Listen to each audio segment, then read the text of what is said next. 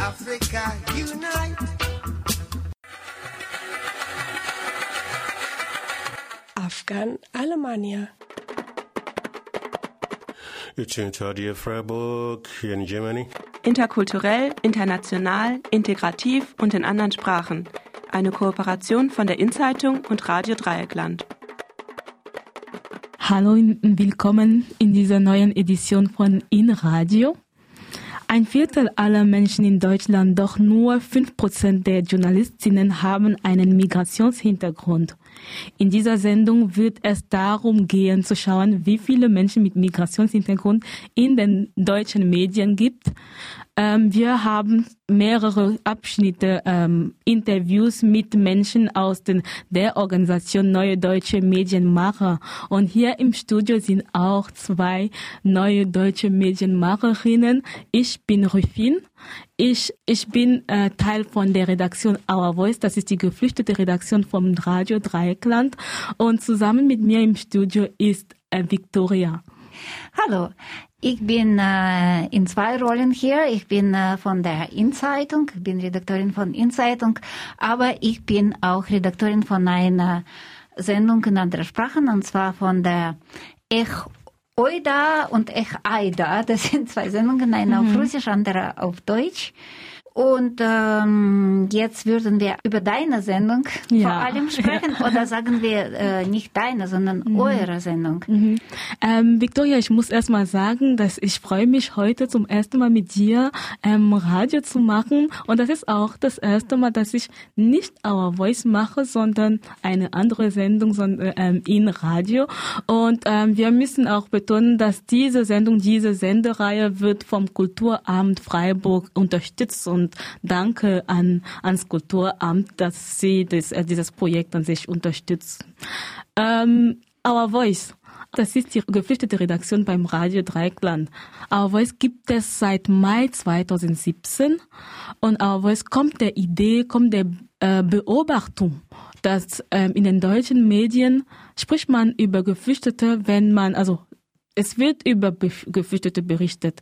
Es wird andere Menschen, andere Menschen, die keine Fluchterfahrung haben, berichten über Menschen mit Fluchterfahrung. Und das Problem dabei ist, dass man öfters entweder sie als Kriminelle bezeichnet, zum Beispiel wenn es eine Vergewaltigung gab, kann man erwähnen, dass diese Person übrigens ein Geflüchteter aus Syrien war oder aus einem anderen Land war, oder man spricht über sie, um sie zu bemitleiden. Das heißt, dass man zum Beispiel sagt, oh, die arme Leute, die haben das so schwer, das ist so schwierig für sie und so. Und ähm, die Leute sprechen nicht selbst, die Leute bringen nicht ihre eigenen Geschichten, ihre eigenen Perspektiven. Und ähm, andere ähm, freie Medien, äh, Community-Medien sind ja dafür bekannt, dass sie ähm, andere Perspektiven äh, in Radio bringen und genau das hat ähm, hier Radio Dreikland auch gemacht und hat auch die Idee gebracht, eine geflüchtete Redaktion ins Leben zu rufen. Das war Mai 2017. Aber es hat dann so angefangen, also in andere, also in andere Community-Medien in Deutschland gab es auch dieses Projekt. Ähm, der Unterschied war bei Our Voice, dass man erstmal von Anfang an Menschen Journalisten, die äh, gesucht hat, die äh, Fluchterfahrung haben, weil in den anderen Medien war das so, dass ähm, Deutsche das Projekt angefangen haben und dann angefangen haben zu suchen, ob es Geflüchtete gibt, die vielleicht gerne Radio machen möchten. Und bei uns hier hat man äh, erstmal überlegt, oh, wir suchen Menschen, Journalisten mit Fluchterfahrungen, die dann das Projekt starten werden und danach Leute mit Men äh, Fluchterfahrung suchen werden und sie ausbilden werden, weil dann hat man auch eine andere Perspektive, man hat auch eine ganz andere Art, diese Sache einzugehen, als die Leute, die diese Erfahrung gemacht haben. Ja, und äh, wirklich, man muss sagen, Respekt, wenn man äh, am Anfang an eure Redaktion gesehen hat, da waren viele Menschen, äh, mit viel mehr äh, und eine total blendende journalistische Erfahrungen in ihrer Länder. Ähm, eigentlich, wenn äh, ich habe gedacht, oh, wie will jetzt Radio Dreikon diese Menschen ausbilden? Sie sollten uns ausbilden. Das sind äh, viele professionelle, tolle Journalisten dabei gewesen, ja? Genau, genau. Äh, von Anfang an, also ich hab, ich war die Einzige, die vielleicht am wenigstens Erfahrung hatte, weil ich nur das studiert hatte, aber halt Praktika gemacht hatte, aber noch nicht so richtig konkrete journalistische Erfahrung hatte. Ähm, halt so, so Uni-Journalismus und so. Und meine Kolleginnen, die hatten schon zehn Jahre, zwölf Jahre Erfahrung in ihren Heimat. Dort hatten sie schon das studiert und so. Das heißt wirklich, das waren Leute, die schon ähm, diese Erfahrung hatten, diese Ausbildung hatten. Die Geschichten, die ich kenne von Ruby, die eine Fußball, die erste Fußballkommentator im Fernseher Ja, in ihrem genau. Land war. Oder Apo hatten eine alternative Äh, Medien, Medien in, ja. in der Türkei während der Protesten gearbeitet. Das ist Genau. Schon tolle Und- Biografien, ja. Ja, und Mohammed, der als Kriegsjournalist in Syrien gearbeitet hat und so. Und teilweise sind das auch ihre Tätigkeiten als Geflüchtete, al- als Journalisten, die sie dazu gebracht haben, ihr Land zu verlassen und hier zu kommen, wo man halt seinen Job weitermachen möchte, aber das ist nicht so möglich, weil man vielleicht die Sprache nicht beherrscht, weil man irgendwelche Papiere noch aufweisen muss und so. Langer Prozess und diese Möglichkeit hat man dann einfach beim Community Radio, beim freien Radio gehabt, dann weiterzumachen. Und so hat Our Voice angefangen mit einer Sendung, weil ähm, zwei, jeder zweiten und vierten Mittwoch, äh, Mittwoch im Monat. Mit der Zeit haben wir gemerkt, okay, wir finden neue Menschen, die auch mitmachen wollen. Wir haben mehr Themen. Danach ist es der erste, der zweite und der vierte Mittwoch im Monat geworden. Dann haben wir gemerkt, es ist aber noch mehr. Und dann jetzt endlich haben wir jeden Mittwoch eine Sendung.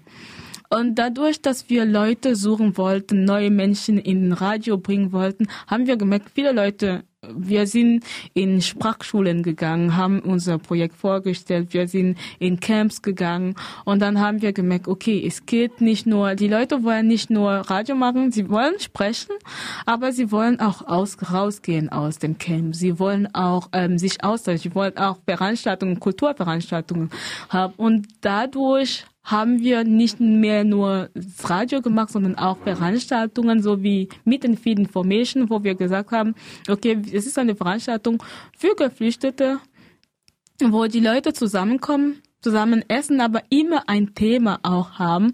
Zum Beispiel einmal haben sich die Leute gewünscht, das Thema Arbeitserlaubnis, Arbeit in Deutschland. Und dann laden wir jemanden vom Army ein, der auch ein bisschen Fragen von den Leuten zu, zum Thema Arbeiten. Wie kann man machen? Welche Papiere braucht man? Und so weiter zu dem Thema. Und dadurch haben wir einen Beitrag oder einige Beiträge für die Sendung. Gleichzeitig haben sich die Leute ein bisschen ausgebildet. Sie haben äh, Informationen für sich selbst bekommen. Sie sind rausgegangen aus dem Camp und sie haben auch zusammen gegessen, was anderes als das, was sie im Camp immer essen, worüber sie sich eigentlich auch meistens beschweren, dass es nicht gut vorbereitet ist. Und dann haben wir immer wieder weitere Veranstaltungen gemacht. Ähm, wir haben jedes Jahr zum Beispiel den Africa Day, das auch eine Idee von einer geflüchteten Person aus dem Camp war, der gesagt hat, wir machen ein großes Fest, wo wir rausgehen, essen, tanzen und so. Und das ist halt ein Kulturtag, den wir bewusst am 3. Oktober immer machen, weil 3. Oktober ist auch der Tag, an dem viele, also das ist der Deu Tag der deutschen Einheit, ja, aber das ist auch der Tag, an dem viele Menschen 2013 an der Küste von Lampedusa gestorben sind, viele afrikanische Menschen vor allem und ähm, Viele Menschen, die in der Lea leben, sind auch durch diese Route nach Deutschland gekommen. Und dann haben wir gesagt, wir denken an die Leute zurück, nicht indem man weint, sondern in einer fröhlichen Art. Weil jetzt sind die Leute hier angekommen und jetzt wollen wir weiterleben. Und das sind so wir haben jetzt teilweise Veranstaltungen, die wir im Jahr organisieren. Wir haben Workshops, die wir geben. Es können Workshops, journalistische Workshops sein, weil wir immer wieder neue Leute ins Team gewinnen wollen. Es können aber auch Empowerment-Workshops sein. Wir machen zum Beispiel auch Empowerment-Workshops für geflüchtete Frauen. Ähm, es geht darum, also wir haben gemerkt, dass die Veranstaltungen, die wir machen, wenn wir auch spontan machen, es ist immer viele Männer aber ein paar Frauen oder gar keine Frauen. Und dann haben wir gedacht, vielleicht müssen wir extra bestimmte Veranstaltungen nur für Frauen machen und das funktioniert viel besser. Und das machen wir zum Beispiel in Kooperation mit der Caritas und so. Ja, das sind so einige Veranstaltungen, die wir immer wieder machen. Es ist viel mehr als das, aber ja. Und jetzt eine Sendung äh, wieder äh, zurück zum Radio. Für die, äh, die Sendung ist natürlich immer, ich kenne das von der Zeiten, wo mh, hm, zum Beispiel eine, mal eine russische, nur russische, das ist sehr wenig, aber trotzdem ist Ex-Imperium und deshalb war sehr international, irgendwann vor 20 Jahren angefangen hat. Radio ist ein Ort, so wie auch Zeitung irgendwann war mhm. ein Ort, wo die Menschen sich treffen. Das geht viel weit darüber hinaus in solche Sachen als nur Radio zu machen. Und du sagst Veranstaltungen, aber ganz sicher seid ihr Freunde. Mhm. Und die ganze Bekanntschaft und Freundschaftskreis genau. bildet sich so. Und mhm. das ist auch ein Platz, wo man hinkommen kann. Einfach, mhm. ist total wichtige Sachen. Aber trotzdem zurück zu Inhalt von der Sendung. Was, mhm. was ist eine Our Voice Sendung? Wie läuft das normalerweise ab? Worüber erzählt ihr? Genau. Oder was ähm, sind da für Themen oder Musik und so? Our Voice, das ist eine mehrsprachige Sendung erstmal. Also die Idee ist tatsächlich, dass die Leute sich in der Sprache ausdrücken können, wo sie die sie am besten verstehen, wo sie sich besser ähm, ausdrücken können, wo sie besser ihre Ideen zusammenfassen können. Das heißt, sie ist mehrsprachig und wir haben unterschiedliche Themen. Zum Beispiel können wir über persönlichen Geschichten sprechen, erzählen. Das heißt, jemand kann zum Beispiel über die Flucht nach Deutschland, die letzte Sendung hatten wir zum Beispiel Leute, die darüber erzählt haben, wie wie, wie war das, als Sie hier gekommen sind? Wie ist es jetzt? Ähm, was haben Sie so erlebt hier? Was waren so Ihre Erwartungen und wie haben Sie sich mit der Zeit selbst entwickelt so? Und wie haben Sie sich durch die Erfahrungen, die Sie gemacht haben, vielleicht sind Sie ein anderer Mensch geworden oder nicht? Sowas sprechen wir in der Sendung. Oder dadurch, dass die Idee ist auch, dass wir Individuen sind, weil wenn man immer in den Mainstream-Medien über Flucht und Migration spricht, man spricht über diese Gruppe, diese Masse von Menschen und die Idee ist zu zeigen, es gibt einzelne Menschen hinter, hinter diese Geschichten und wir sprechen zum Beispiel über eine Person. Es geht nicht immer darum zu sprechen über die Fluchterfahrung von der Person, die Migrationserfahrung von der Person, sondern zum Beispiel seine Aktivität als Journalist damals in der Heimat oder seine Liebe zu Fußball oder also wirklich etwas über die Person, die gar nichts mit der Flucht, mit seiner Fluchtgeschichte zu tun hat. Das ist uns auch immer wichtig, dass man sieht, dass es geht nicht nur dass, darum, dass wir geflüchtete Menschen sind, sondern es geht, wir sind viel mehr als das. Und ähm, manchmal berichten wir über Veranstaltungen, so wie zum Beispiel Demos, die in der Stadt stattfinden. Wir berichten über kulturelle Veranstaltungen, die in der Stadt stattfinden. Wir berichten zum Beispiel auch über Sachen, die in der Heimat von jemandem, wenn wir sagen, oh, es ist gerade interessant, wie ähm, Corona-Situation in Kamerun ist, dann berichten wir darüber. Oder, oh, es gibt eine politische Angelegenheit in Togo gerade, dann berichten wir darüber. Dadurch, dass wir mehrere Menschen sind, unterschiedliche Backgrounds, unterschiedliche Themen uns interessieren, gibt es so eine große eine Vielfalt an Themen, die wir immer ansprechen können.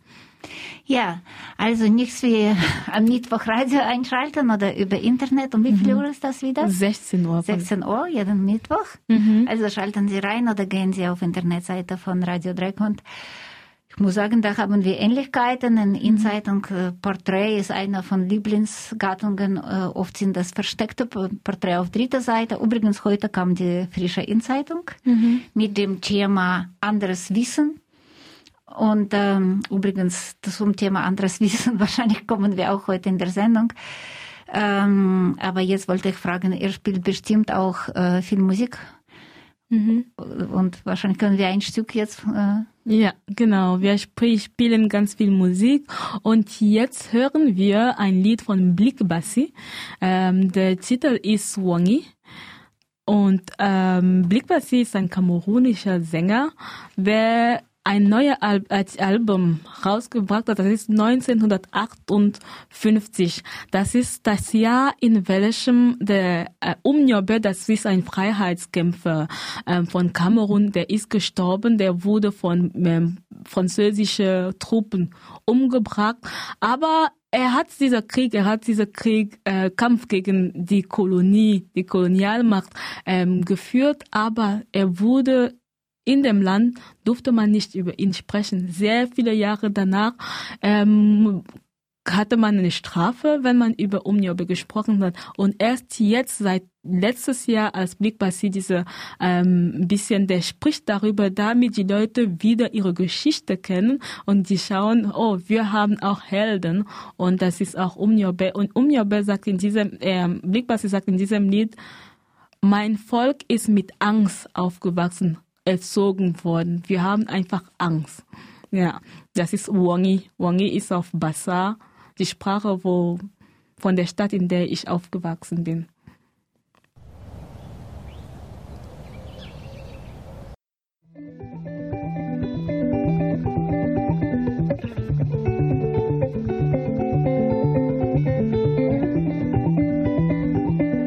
Loyang binengeli kere wongi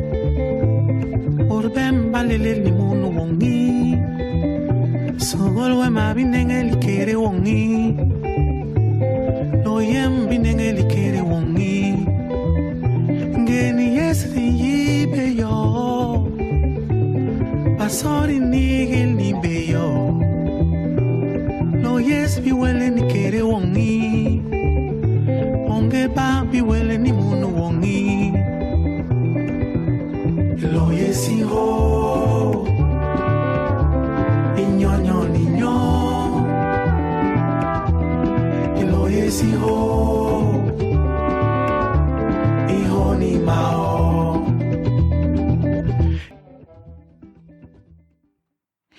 Ja, ihr hört in Radio unsere letzte Sendung von der Sendereihe und äh, heute geht es um neue deutsche Medienmacher. Und äh, dazu mh, wollte ich sagen, heute kommt die Inzeitung mit dem Thema anderes Wissen. Und ähm, jetzt wahrscheinlich kann man so eine Brücke schlagen. Wieso ist wichtig, dass die äh, Journalisten, Journalistinnen mit Migrationsgeschichte, mit Migrationserfahrung, äh, Medien und auch Zeitungen und auch Radio machen? Ja, weil wir auch anderes Wissen haben, auch über Migration und wir haben auch andere Perspektive während dieser Wissens, das wir zu Hause gesammelt haben. Aber mh, jetzt äh, wollte ich euch ein Interview mh, mit ähm, Geschäftsführerin von Neue Deutsche Mediamacher, Konstantina Vassilia Enz, äh, äh, spielen. Äh, das habe ich bei Pressekonferenz im Mai dieses Jahres aufgenommen, anlässlich einer äh, neuen Studien von dem Verein Neue Deutsche Medienmacher, äh, genau zu diesem Thema. Anteil von Migranten und Migrantinnen in den Medien. Neue deutsche Medienmacher und Medienmacherinnen ist ein äh, Netzwerk und Verein äh, für Journalisten mit Migrationsgeschichte und das gibt seit äh, 2008. Sie haben 400 äh, Mitglieder und 1800 Netzwerkerinnen. Sie sind Ansprechpartner für Journalisten und Journalismus im Einwanderungsland und haben Expertise für die Zahlen. Und da kommen wir jetzt zu dem äh, Thema von unserer Sendung und zwar äh, über ein neues Studium von äh, dem Verein Neue Deutsche Medienmacherinnen Macher initiiert. Und zwar, das heißt, viel Wille, kein Weg, Diversity im deutschen Journalismus. Mein Name ist Konstantina Massio-Enz, Geschäftsführerin der Neuen Deutschen MedienmacherInnen. Warum wir das machen, diese Untersuchung. Ähm, ich reiße kurz die wichtigsten Gründe an, weil Medien, weil JournalistInnen, wir alle enormen Einfluss haben. Hier ist eine Umfrage, die die FAZ in Auftrag gegeben hat bei Allensbach von Dezember 2015. Es gibt zig solcher Umfragen, die eigentlich alle dasselbe sagen. Sagen 95 Prozent der Befragten auf die Frage, äh, wie groß die Macht oder der Einfluss der Medien ist in Deutschland, ähm, dass die Macht sehr groß bis groß ist. Also sie schreiben uns echt einen großen Einfluss zu. Wir bestimmen ja auch mit ähm, auf eine Art, wie die Leute die Welt sehen, unser Publikum, was sie sehen, welche Themen wir berichten und wie wir sie auch berichten. Und damit ist eben auch eine sehr, sehr große Verantwortung verbunden. Das ist einer der Gründe. Wir haben Verantwortung als Medienschaffende.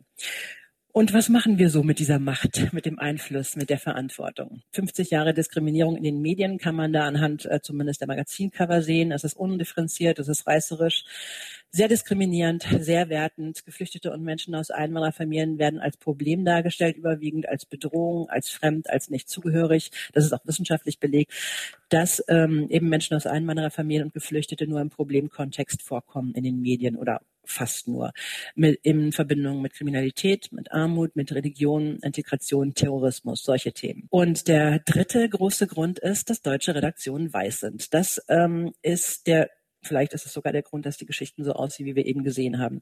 Ähm, hier auf der Folie sehen Sie den Überblick zum, zum Forschungsstand. Es gibt nicht so wahnsinnig viele Zahlen und auch keine richtig verlässlichen. Ähm, das sind so die letzten Zahlen, ähm, die aus größeren Untersuchungen hervorgegangen sind. 2005 ähm, waren es 1,2 Prozent der Zeitungsjournalistinnen, die Migrationshintergrund hatten, und in 84 Prozent der Zeitungsredaktionen äh, waren äh, Deutsche ohne Migrationshintergrund sozusagen unter sich.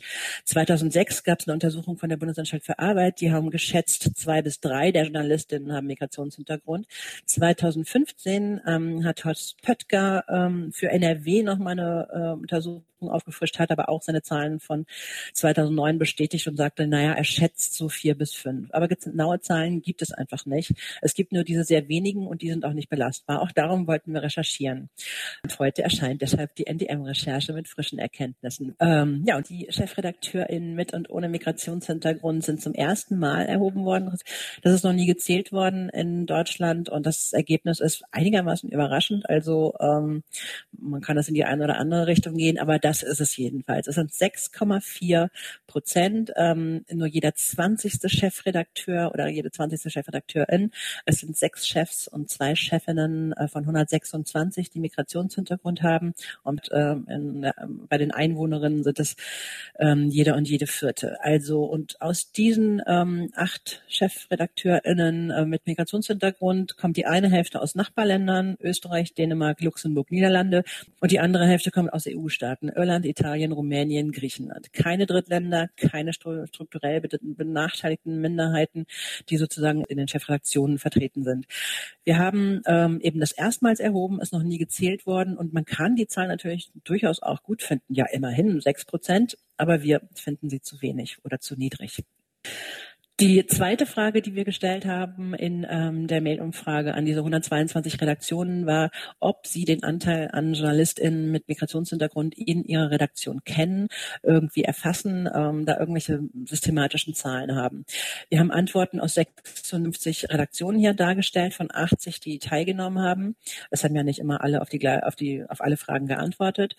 Und ähm, der Kuchen ist ziemlich, ziemlich lila. In nur einer, einer einzigen dieser großen deutschen Redaktionen wird erfasst und das ist Thomson Reuters.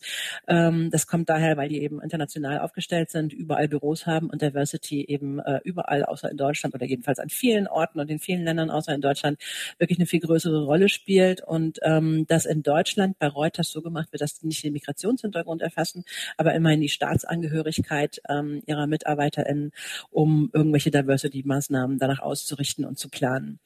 Ähm, von den Mail-Antworten ähm, zu dieser Frage, ob Sie den Anteil kennen, haben schon manche auch, manche auch geschrieben, ja, dass sie glauben, das seien drei unter den 80 Angestellten oder so, oder ja, ich habe mal nachgezählt, soweit ich weiß, sind es fünf. Das haben wir nicht gewertet. Uns ging es tatsächlich um systematisch erhobene Zahlen, die es offensichtlich nicht gibt. Und es wurden uns auch Gründe dafür genannt, ähm, und die gleichten sich einigermaßen. Hier sind zwei Zitate, die so repräsentieren, zitieren, was am häufigsten äh, geantwortet wurde. Nämlich zum einen, ähm, dass gesagt wurde, ja, aber es ist doch ein Zeichen von Toleranz und des guten Fortschritts in der Sache, wenn man eben nicht nach Migrationshintergrund fragt oder es auch nicht erhebt. Ähm, und dann die zweite, das zweite Argument, beziehungsweise drei, zwei sind ja eigentlich, ähm, Argumente. Zum einen ging es um Datenschutzgründe, die angeführt wurden, aber auch Antidiskriminierungsgründe ähm, und deswegen man man dürfe deswegen sozusagen nicht erheben. Was wir im Bericht erläutern ist, sie dürfen durchaus zählen. Bundes- und Landesbehörden erheben den Migrationshintergrund auch, ohne den Datenschutz zu verletzen. Es gibt viele Möglichkeiten, solche Daten anonym zu erfassen. Wir zeigen nachher noch Beispiele und ähm, das Argument mit der Antidiskriminierung ist aus unseren Augen zumindest nicht ganz nachvollziehbar, denn im Moment wird ja auch auf die eine oder andere Art diskriminiert, sonst wären deutsche Redaktionen nicht so homogen. Ob das bewusst passiert, ist jetzt eine andere Frage.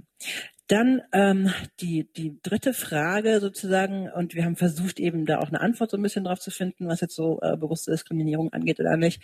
Äh, mit der dritten Frage der Erhebung, ähm, die wir entlang einer die Resolution des DJV, des Deutschen Journalistenverbands ähm, vom 5. November 2018 gefragt haben, nämlich ähm, die hatten, hatten damals appelliert an die Medienunternehmen bei der Auswahl ähm, die gesellschaftliche Vielfalt abzubilden, bei der Auswahl des Personals in Bezug auf Alter, Geschlecht, Ethnizität haben die das genannt, soziale Herkunft, sexuelle Orientierung und eben psychische und physische Verfassung. Und wir haben sozusagen die Anstellung zu divers besetzten Redaktionen damit abgefragt, indem wir die zitiert haben und gesagt gesagt haben, was, ähm, was halten Sie davon, wie beurteilen Sie diese Resolution?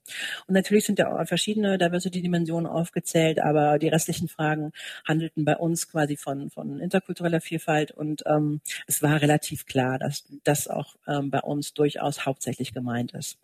Und hier waren die Antworten wirklich überwiegend positiv und das war jetzt nicht die allergrößte Überraschung, aber es ist quasi neu. Ähm, das, das ist eine ganz neue Erkenntnis. Die Mehrheit hat ganz klar eine positive Haltung zum Ziel ähm, divers besetzter Redaktionen. 41 Redaktionen haben nämlich positiv geantwortet. Das sind 63 Prozent. Das war in der Forschung bisher nie so deutlich. Ähm, nur vier sind gegen divers besetzte Redaktionen gewesen, die geantwortet haben. Ähm, also sechs Prozent und 20% äh, neutral oder widersprüchlich. Das sind jetzt die absoluten Zahlen, deswegen sage ich die Prozentzahlen dazu. Und neutral und widersprüchlich haben wir gewertet, wenn es zum Beispiel hieß, ja, also Vielfalt ist schon gut und wichtig, aber für uns spielt das überhaupt keine Rolle. Oder ähm, sinngemäß, ja, grundsätzlich begrüßen wir das sehr, aber wir achten bei der Auswahl unserer Leute trotzdem nicht drauf. So, und das waren so die unentschiedenen ähm, ähm, äh, Antworten, die wir eben als neutral oder widersprüchlich gewertet haben. Und hier sind zwei Beispiele Beispiele für positiv und negativ ähm, der Antworten der Redaktionen auf diese Frage eben, wie sie diese DJV-Resolution für mehr Vielfalt in Redaktionen beurteilen. Ähm, das erste ist eben eins beispielhaft, das wir positiv gewertet haben. Da wurde gesagt, ja, wir verlangen das ja durchaus von Politik und Gesellschaft, dass sie Vielfalt abbilden müssen. Dann müssen wir uns auch ähm, selbst daran messen und ähm, deswegen wurde der Anspruch unterstützt, dass sich eben die Zusammensetzung der Gesellschaft in der Redaktion ebenso widerspiegeln muss. Und ähm, die zweite, ähm, Antwort, die hier exemplarisch für, für diejenigen steht, die eben nicht der Meinung waren und Vielfalt jetzt nicht irgendwie, die wir negativ gezählt haben. Da kam das Argument, das immer wieder kommt, ähm, mit einem hübschen Beispiel. Ein Chefredakteur sagte, ähm, er suche sich Journalisten ähnlich aus wie ein Fußballtrainer, die Spieler. Es ginge ihm um berufliche Fähigkeiten und nicht um die Herkunft. Das war ein sehr häufiger Einwand. Es ginge Einwand, es ginge doch nur um die Qualifikation. Das Argument widerspricht aber allen wissenschaftlichen Erkenntnissen, die es dazu so gibt. Also Menschen stellen einfach eher Leute ein, die ihnen ähnlich sind. Ähm, es gibt auch Studien, die, die ganz klar belegen, dass Bewerberinnen mit einem nicht deutschen Namen zig mehr Bewerbungen schreiben müssen, bis sie überhaupt zum Gespräch eingeladen werden. Ähm, im Journalismus muss man dann auch noch irgendwie seine Deutschkenntnisse beweisen und dass man objektiv berichten kann äh, mit Migrationshintergrund. Und viertens, wir haben halt eben auch ähm, alle unbewusste Vorurteile. Das ist ähm, auch längst erforscht. Also kurz dieses Argument, es ginge nur um die Qualifikation, blendet all diese wissenschaftlichen Tatsachen aus, aber die Leute glauben es eben trotzdem.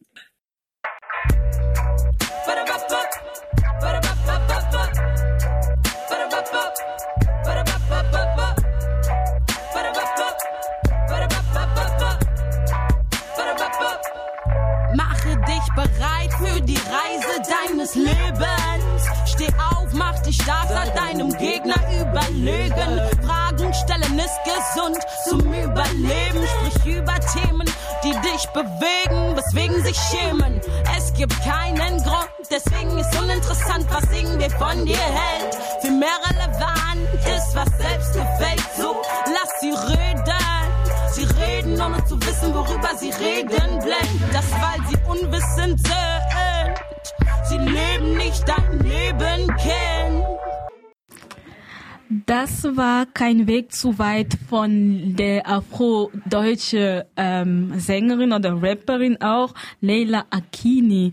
Ähm, wir haben gerade vorhin vor diesem Lied angefangen hat, ein Stück von der der Zum-Veranstaltung, an der du teilgenommen hast, Victoria, von der neue deutsche Medienmachende. Also was ist dein Eindruck dafür? Welche Teile von diesem ähm, äh, Sprichwort oder von dieser Rede hat dich am meisten beeindruckt? Äh, Ja, was mich äh, gewundert hat, wir, wir hatten eine Idee in der mm, In-Zeitung, so, wir hatten das sogar In-Zeitung Medienakademie genannt. Jetzt nennen wir das ein bisschen bescheidener In-Zeitung Media Werkstatt. Aber die Idee war, dass wir Menschen ähm, ein Praktikum anbieten bei der Zeitung und ähm, Menschen mit Migrationsgeschichte. Und dann äh, sie mh, äh, weiterleitende Praktikum anbieten in den Medien, in anderen Medien, damit sie nicht nur bei in Zeitung oder Radio Dreikon bleiben, sondern in auch von mir aus, das kann auch Bildzeitung sein. Hauptsache, das liberale Anteil irgendwie fairer als heute. Und äh, um das ähm, in die Wege zu bringen und überhaupt die mh, Freiburger Medien anzusprechen, haben sie zuerst gefragt, wie viele Migranten und Migrantinnen arbeiten bei ihnen oder Menschen, mh, deren Eltern Migranten sind oder irgendwie. Dieses Wort Migrationshintergrund mag ich auch nicht, aber trotzdem haben wir das gesagt. Und dann äh, Antworten waren genauso wie hier jetzt in diesem Interview. Ah, wir achten nicht so sehr auf die Abstammung, das ist diskriminierend. Ach, wir, wir können das, die Daten gar nicht abheben. Und auch dieser, wir schauen nicht auf die Abstammung, sondern wer besser ist. Ja. Das ist ganz typisch und das war in Freiburg bei Badischer Zeitung und anderen Medien nicht anderes. Ja, aber Victoria, das ist ja lustig, ja, wenn Sie sagen, okay, ähm, wir schauen nicht auf der ähm, an, äh, auf der Hintergrund, auf der Herkunft der Menschen, ähm, weil das ist nicht wichtig, das ist nur wichtig die Qualifikation. Aber sobald es eine Straftat gibt, sobald es sowas Bei Berichterstattung schauen Sie genau, schon. Bei Berichterstattung ist es wichtig zu betonen, woher die Person kommt, weil da ist es, also da spielt das plötzlich eine große Rolle. Ähm, genau. Und ähm, in dem Bericht spricht sie auch vor allem, sie sagt, Menschen, also das, das äh, widerspricht eigentlich ähm, viele Studien, die besagen, dass Menschen andere Menschen anstellen, die ihnen ähnlich sind. Hast du das schon mal ähm, so erlebt? Hast du auch dieses Gefühl, dass man auch öfters Menschen anstellt, die einem ähnlich sind? Ich glaube, das stimmt. Und ähm, interessant ist auch übrigens äh, zu diesem Stelle Anstellung. Ähm, ja, das ist ein Unterschied. Da, da wurden ein paar Zahlen genannt. Okay, Chefetage immerhin. Das ist wirklich nicht schlecht, dass da so ein paar Prozent gibt. Aber mh, wenn wir weder Chefetagen äh, nehmen, noch freie Journalisten, ja, die, die Menschen, die wirklich angestellt sind, weil es gibt tatsächlich viele freie Schaffende. Wenn du guckst, Badische Zeitung, ja, gibt es fast keine. Wenn du Fuder anschaust, wo die Leute fast umsonst arbeiten, da sind viele, ja. Und ähm, ich glaube, gerade bei dem Punkt, wenn es um Geld geht, Anstellung, ist total wichtig. Äh, Ich glaube schon, dass die Menschen äh, diejenigen anstellen, die entweder ähnlich sind oder bestimmte Kriterien entsprechen, die ganz normal in Deutschland deutsch sind. Ja. Und, und, und weißt du, es ist auch manchmal, also ich denke auch, das ist irgendwie natürlich, weil ähm, das kommt auf so einer natürlichen Art, ohne dass man das so merkt. Ähm, zum Beispiel, ich merke das bei Veranstaltungen, die wir manchmal mitorganisieren. Bei Veranstaltungen merkst du, okay, eine weiße Person hat die Veranstaltung organisiert und da auf dem Podium sitzen nur weiße Menschen.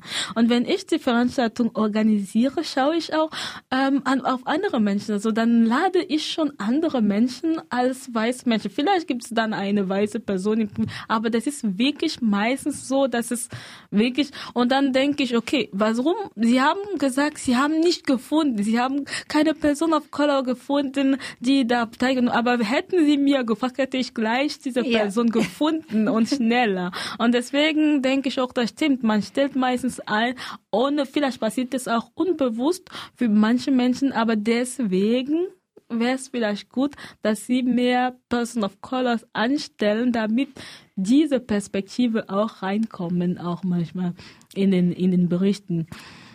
Genau, und äh, übrigens, äh, ich wollte äh, jetzt ähm, ein zweiter Teil von dieser, ein kleiner Überbleibsel von diesem äh, Interview mit ähm, äh, Konstantina äh, Vasya Enz, von der mhm. Geschäftsführerin von äh, Neuer Deutsche Medienmacher, äh, spielen, wo sie ein paar positive Beispiele bringt. Mhm. wo es äh, auch in Deutschland, ihr Hauptpositivbeispiel ist BBC in mhm. England, wo es mhm. ganz anderes passiert. Da geht es um andere Prozenten. Mhm. Das wird sie jetzt erwähnen. Aber auch in Deutschland fängt schon mh, mm, was Positives an und das wollte ich gerade jetzt äh, darstellen.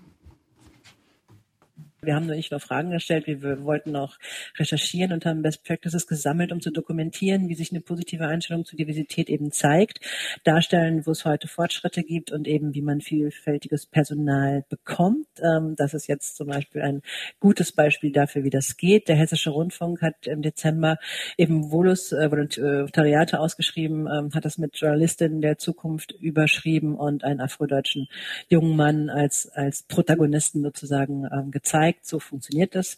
Ähm, auch im ZDF ähm, äh, ist man viel weiter als noch vor Jahren. Da wurde auch ein wurden, wurden auch Redaktionsvolontariate ausgeschrieben und da, was man für so ein Volontariat mitbringen muss, lautete es ähm, Zusatzqualifikationen, nämlich äh, Zweisprachigkeit oder vielfältige kulturelle Hintergründe. Natürlich, da stand auch Außenlandsaufenthalte und Fremdsprachenkenntnisse, aber immerhin. Also das sind ähm, Dinge, die neu sind und die ähm, sozusagen illustrieren, dass sich tatsächlich ähm, einiges getan hat an der Einstellung und dass es durchaus auch funktionieren kann und die Leute verstehen oder die Medienhäuser verstehen, wenn ich die, wenn ich die nicht anspreche, die Menschen, dann ähm, kommen die nicht, weil bislang ist es nicht so, dass das irgendwie, dass Medien jetzt äh, besonders einladend sind und dass man das Gefühl hat, da hat man als junger Mensch aus einer Einwanderfamilie voll die guten Karrierechancen. Das ist leider im Moment noch nicht so. Auch zum Thema Zahlen gibt es durchaus Best Practices. Wir gehen im Bericht darauf ein, warum Zahlen wichtig sind, weil eben die Veränderung nicht planbar ist ohne Status quo, ohne jede Grundlage. Ähm, niemand kann den Weg kennen, wenn man nicht weiß, wo man losgeht.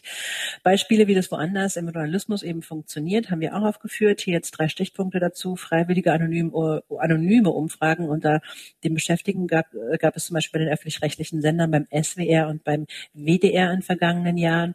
Und äh, beim SWR zum Beispiel Beispiel, wo das einfach nur eine Umfrage im Intranet war, haben sich dafür ziemlich viele ähm, Beschäftigte beteiligt. Das haben, glaube ich, 30 Prozent oder so geantwortet innerhalb der ersten zwei Wochen auf diese anonyme Umfrage. Und das ist schon durchaus beachtlich dafür, dass es eben einfach nur im Internet steht und die Leute nicht angeschrieben wurden. Ähm, und natürlich, es sind keine belastbaren Zahlen aus so einer anonymen Umfrage, aber es ist besser, als gar keine Zahlen zu haben. Und es ist zumindest ein Signal und zeigt einen Weg auf. Bei der BBC gibt es auch eine anonyme Befragung, aber aller Beschäftigten. Und die kriegen eben so einen Karrierefragebogen und können auch das ausfüllen oder sollten auch das ausfüllen ausfüllen und ähm, sie wissen alle und es wird ihnen versichert, dass das eben äh, nur drei Leute sehen, nämlich die Leute in der Diversity Unit, die sich darum kümmern, daraus ähm, Strategien zu entwickeln. Und ähm, man kann umgekehrt die Medienhäuser befragen. So macht es zum Beispiel die FCC, also die, die ähm, staatliche Medienanstalt in den USA, Federal Communications Commission, oder auch die American Society of News Editors, die sozusagen die, die Medien ähm, direkt anfragen. Kurzzahlen zu erheben ist nichts Unerhörtes. Es geht, es ist erlaubt und es gibt verschiedene Möglichkeiten. Ähm, der BBC in unserem Bericht ähm, es geht, es geht uns darum, dass man eben ziemlich viel lernen kann von der Strategie der BBC. Jetzt geht es nicht um einzelne Sendungen oder irgendwas, sondern dass es ziemlich, ziemlich umfangreich ist und umfassend, was ähm, die Ziele angeht. Also es gibt Quoten fürs Medienpersonal, aber auch für Führungskräfte. Und ich weiß, es gibt Vorurteile gegen Quoten. Ähm, aber man sollte wissen, dass Quoten nur bei gleicher Qualifikation greifen. Und selbst wenn nicht, also in meinen 30 Jahren Berufserfahrung ähm, gab es in wirklich jeder Redaktion auch ein paar Leute, die jetzt nicht die allergrößten Genies waren, Warum sollen die arbeiten dürfen und andere nicht? Also es gibt Quoten für mehr Personal in der BBC und die werden auch eingehalten und, und sind erreicht worden, zumindest fürs Personal, also nicht für die Führungsebene. Da greift die BBC erst jetzt an. Aber diese 15 Prozent, die sie sich vorgenommen haben, sind erreicht. Ähm, Führungskräfte werden nicht befördert, ohne nachzuweisen, was sie für Diversity getan haben. Es, ihnen ist eine mediale Repräsentation wichtig, nicht nur durch JournalistInnen, sondern auch in der Unterhaltung, in fiktionalen, Protagonistinnen, Interviewpartnerinnen, Schauspielerinnen, also wirklich das ganze, ganze Programm. Ähm, es ist aber auch ein diskriminierungssensibles Arbeitsklima, das sie im Fokus haben, weil sie sagen, ähm, das Umfeld muss stimmen, die Leute gehen sonst wieder und es nützt uns nichts, Leute mit diversen Hintergründen zu holen, wenn deren Arbeitsalltag dann so ein Spießrutenlauf ist, dass sie gleich wieder gehen. Es braucht ein Diversity-Bewusstsein der ganzen Belegschaft, wenn sich was ändern soll. Und Ziel dieser ganzen Maßnahmen ist eben nicht, und das ist auch so ein bisschen wie wir als Neudeutsche MedienmacherInnen das sehen, Ziel ist nicht, dass wir alle teilhaben können und auch mal dürfen sollen, sondern dass Medienhäuser damit neue Publikumsgruppen erschließen, äh, neue Zielgruppen, die bislang nicht angesprochen werden, wo wir uns doch seit Jahrzehnten in der Medienkrise befinden. Ähm, hier wäre ein guter Weg eben aus der Krise. Und ähm, die Empfehlungen, die wir rausziehen aus den ähm, aus diesen Erkenntnissen dieser Studie, hier nochmal ganz kurz zusammengefasst. Also die eine Ebene ist die inhaltliche. Berichten Sie alle bitte für die ganze Gesellschaft. Ähm, Medien lassen ein Viertel unseres Publikums ähm, links liegen. Ähm, Leserinnen, Zuschauerinnen, Hörerinnen, die nicht angesprochen werden, die wir nicht ernst nehmen, ähm, die nicht vorkommen oder wenn dann eben nur im Problemkontext. Wir hatten das vorhin davon. Das ist eine sehr große neue Zielgruppe, ähm, die wir brauchen könnten in den Medien. Und aus der BBC kann man eben sehen, ähm, wenn Inhalte diverser werden, dann erreicht man eben nicht nur diese neuen Ziel Publikumsgruppen, sondern es wird automatisch auch die Besetzung in den Redaktionen diverser, weil man eben Leute braucht, die diese neuen Geschichten und Perspektiven einbringen und verstehen.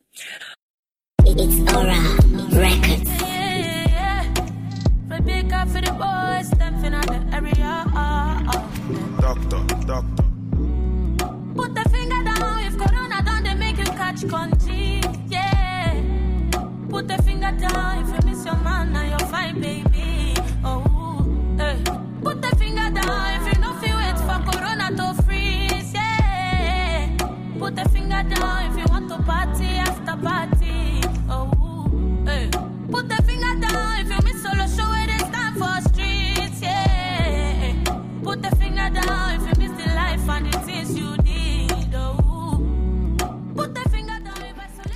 war jetzt gerade ein kurzer Stück von Rebecca Fingerdown. Fingerdown, es geht um Corona in dieser Corona-Zeit und äh, was man alles so vermisst in dieser Corona-Zeit.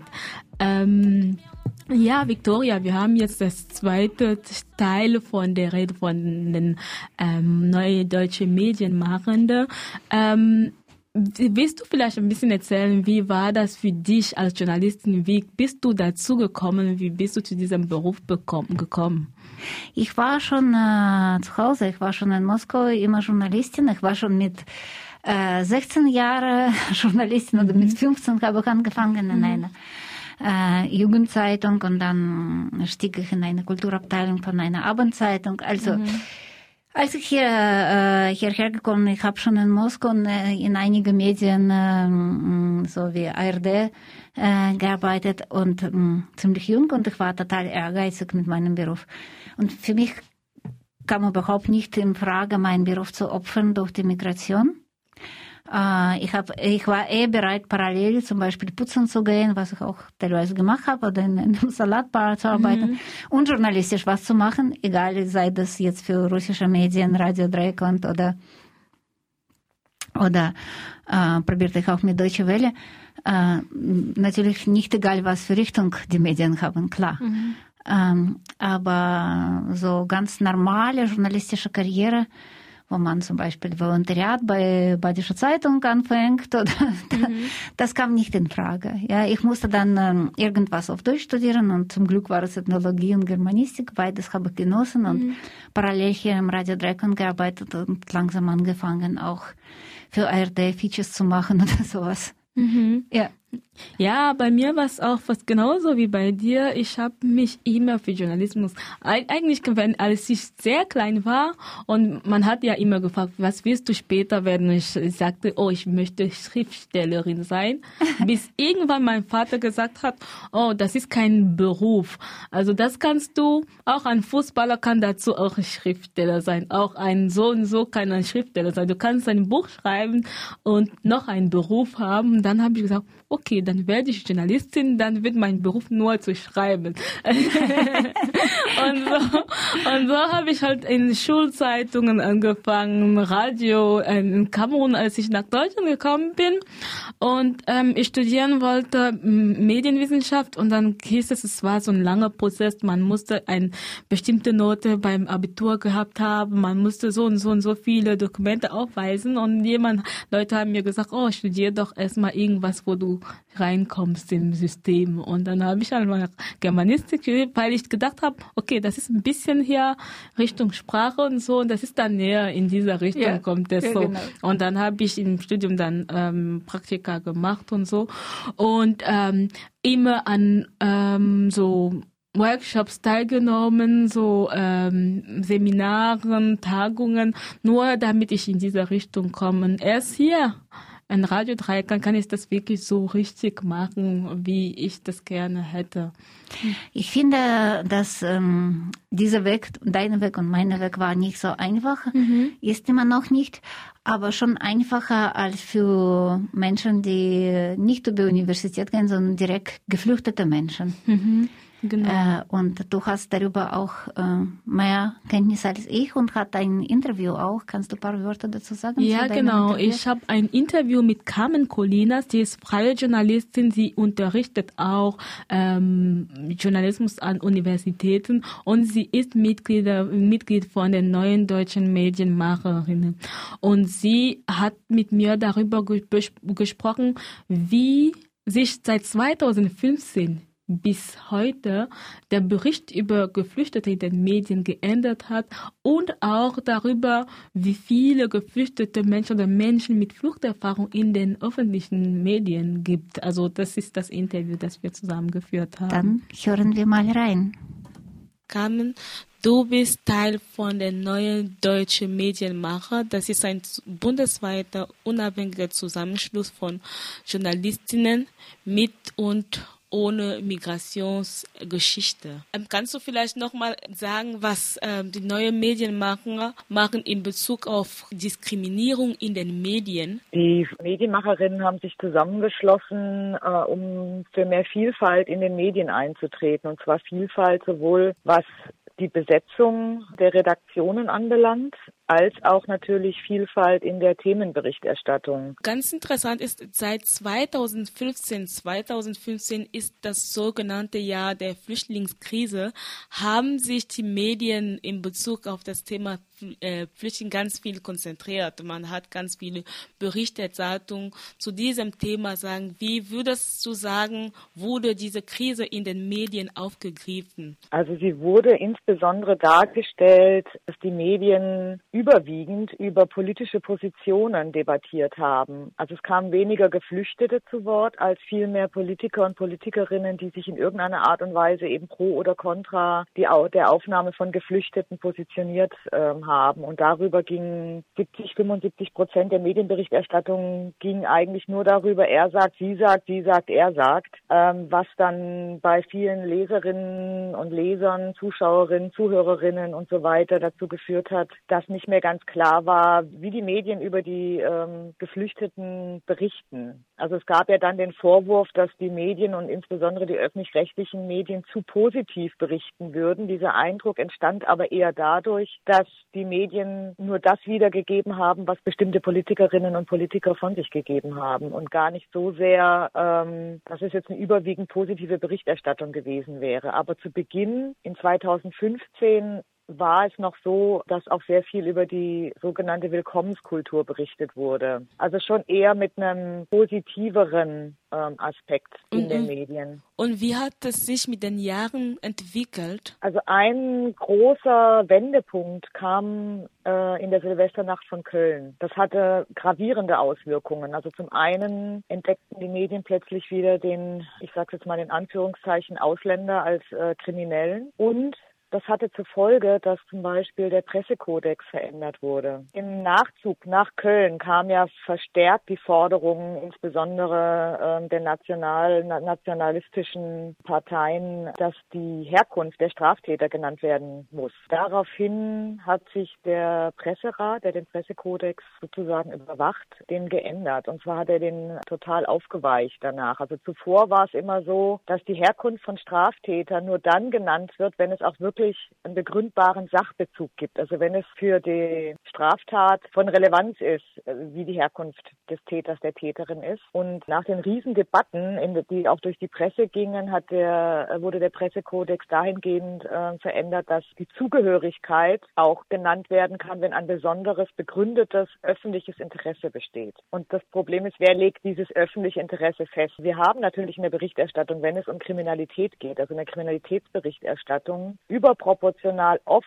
dann Täter, wenn sie eben nicht deutscher Herkunft sind, also mehr als tatsächlich Straftaten von ihnen begangen werden. Und im Umkehrschluss werden nicht-deutsche Opfer einer Straftat werden sie viel weniger in den Medien genannt, als wirklich angegriffen werden. Also da ist so eine Diskrepanz. Was macht das aus, wenn eine Berichterstattung ähm, das so offenlegt? Also es dient nicht der Wahrheitsfindung. Also die Medien und wurden ja angegangen, dass sie nicht die Wahrheit erzählen, wenn sie nicht die Herkunft äh, der Straftäterinnen erläutern. Und natürlich erläutert das überhaupt nicht, weil das sagt über die Straftat an sich überhaupt nichts aus. Das Problem dabei ist dann, und das deswegen wurde ja der Pressekodex damals auch so geschrieben, dass die Herkunft nicht zu nennen ist, wenn es eben keinen Sachbezug gibt, weil das Problem ist, dass Leserinnen, Zuhörerinnen, Zuschauerinnen einen Zusammenhang herstellen, weil damit eine Gruppe aufgemacht wird. Das heißt, es werden Kategorien gebildet, die Schwarzen, die Ausländer, die äh, Sinti und Roma mit einer Negativbewertung und darüber entsteht sozusagen eine Gruppenzugehörigkeit. Und diese Gruppenzugehörigkeit bleibt dann bei den Leuten hängen, weil wir, wenn wir etwas hören,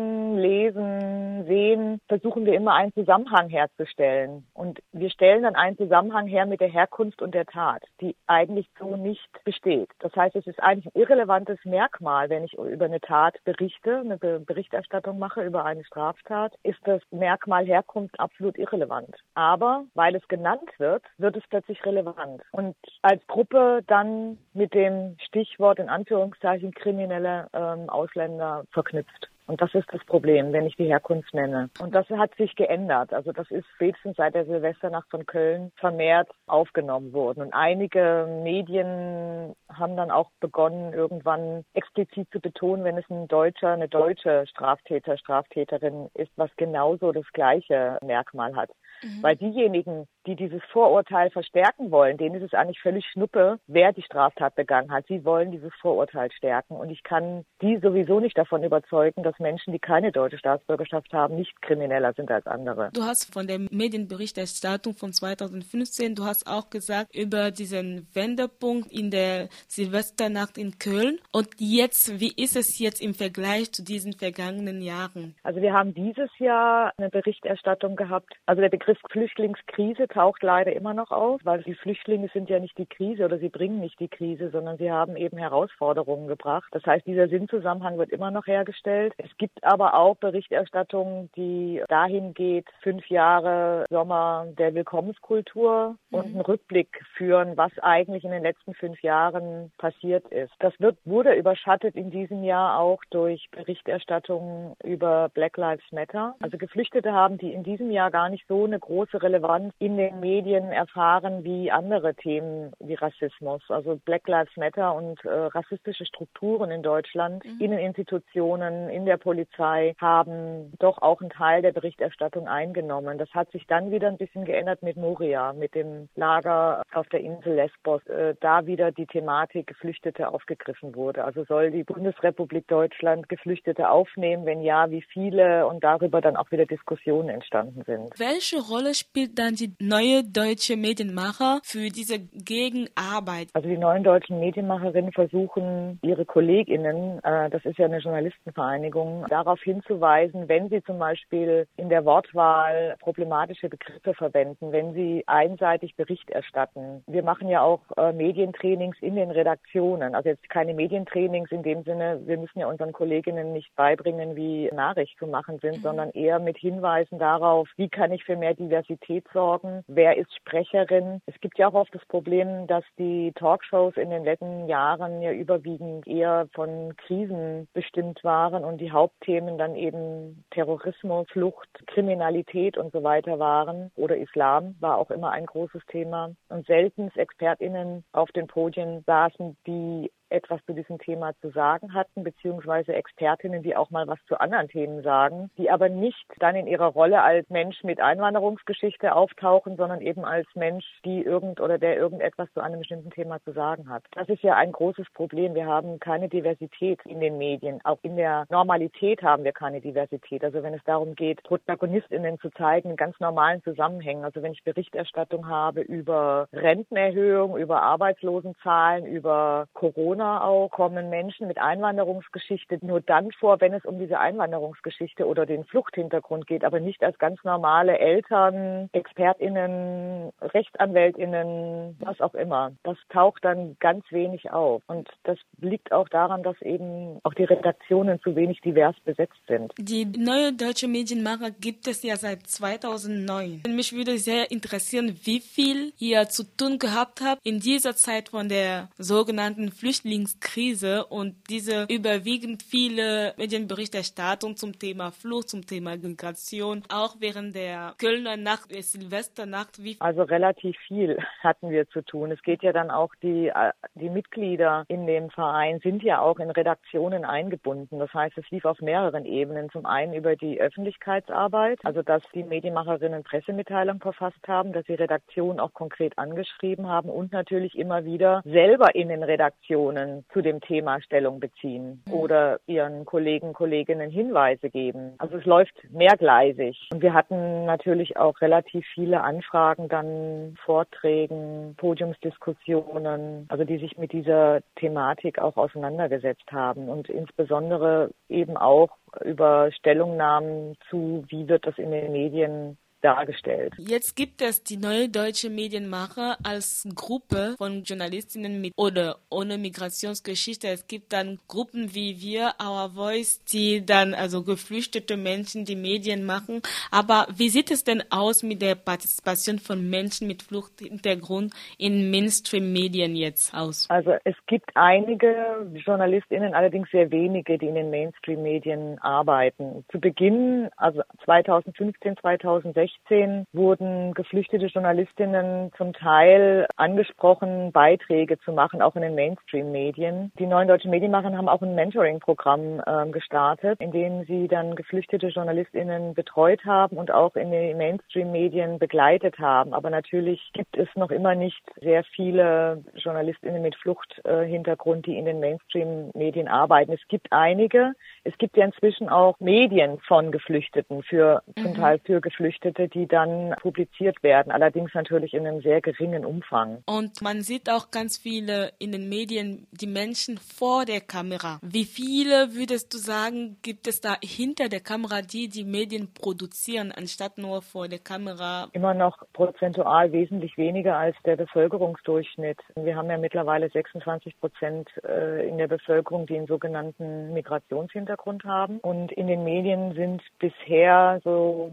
also früher waren es zwischen drei und vier Prozent, jetzt sind es vielleicht zwischen fünf und sechs Prozent Menschen mit Einwanderungsgeschichte, die in den Medien arbeiten, also in den Redaktionen hinter der Kamera oder am Schreibtisch oder am Mischpult äh, beim Radio. Entspricht noch immer nicht der, äh, dem Bevölkerungsdurchschnitt. Allerdings, das muss ähm, auch gesagt werden, geben sich die Medien, also gerade die öffentlich-rechtlichen, zunehmend Mühe, für mehr Diversität in den Redaktionen zu sorgen. Also das ist jetzt nicht nur bezüglich von Menschen mit Einwanderungsgeschichte, sondern Diversität auch in, ähm, in anderen sozialen Herkünften. Also zum Beispiel bei Ausschreibungen zu Volontariaten neu zu denken und anders auszuwählen als bisher. Und da gehen einige Sender eigentlich ganz gut inzwischen ran. Es hat eine Weile gedauert, aber es findet ein Umdenken statt und auch ein Bemühen um mehr Diversität in den Redaktionen. Danke, Carmen. Ja, mache ich doch immer wieder gerne.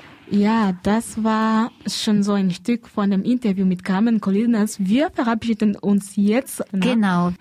Und äh, wir hoffen, dass es nicht die letzte Sendung von äh, mit dem Thema. Ja. Und äh, damit verabschieden wir uns und viel Spaß mit Leila Akini. Ich sag, liebe dein Leben noch mehr. Verlange nie zu viel, aber immer mehr. Gehe deinen Weg und präsentier dich wie auf einem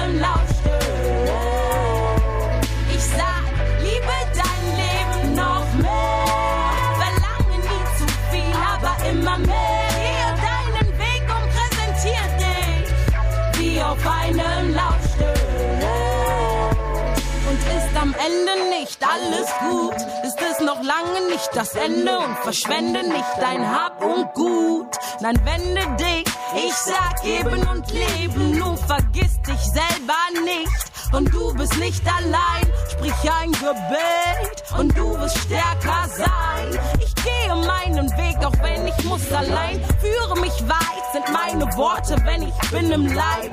Und Türen öffnen sich weit und es vergeht die Zeit. Als Kummer und Wut mich trieben, beginne zu wachsen, zu verstehen.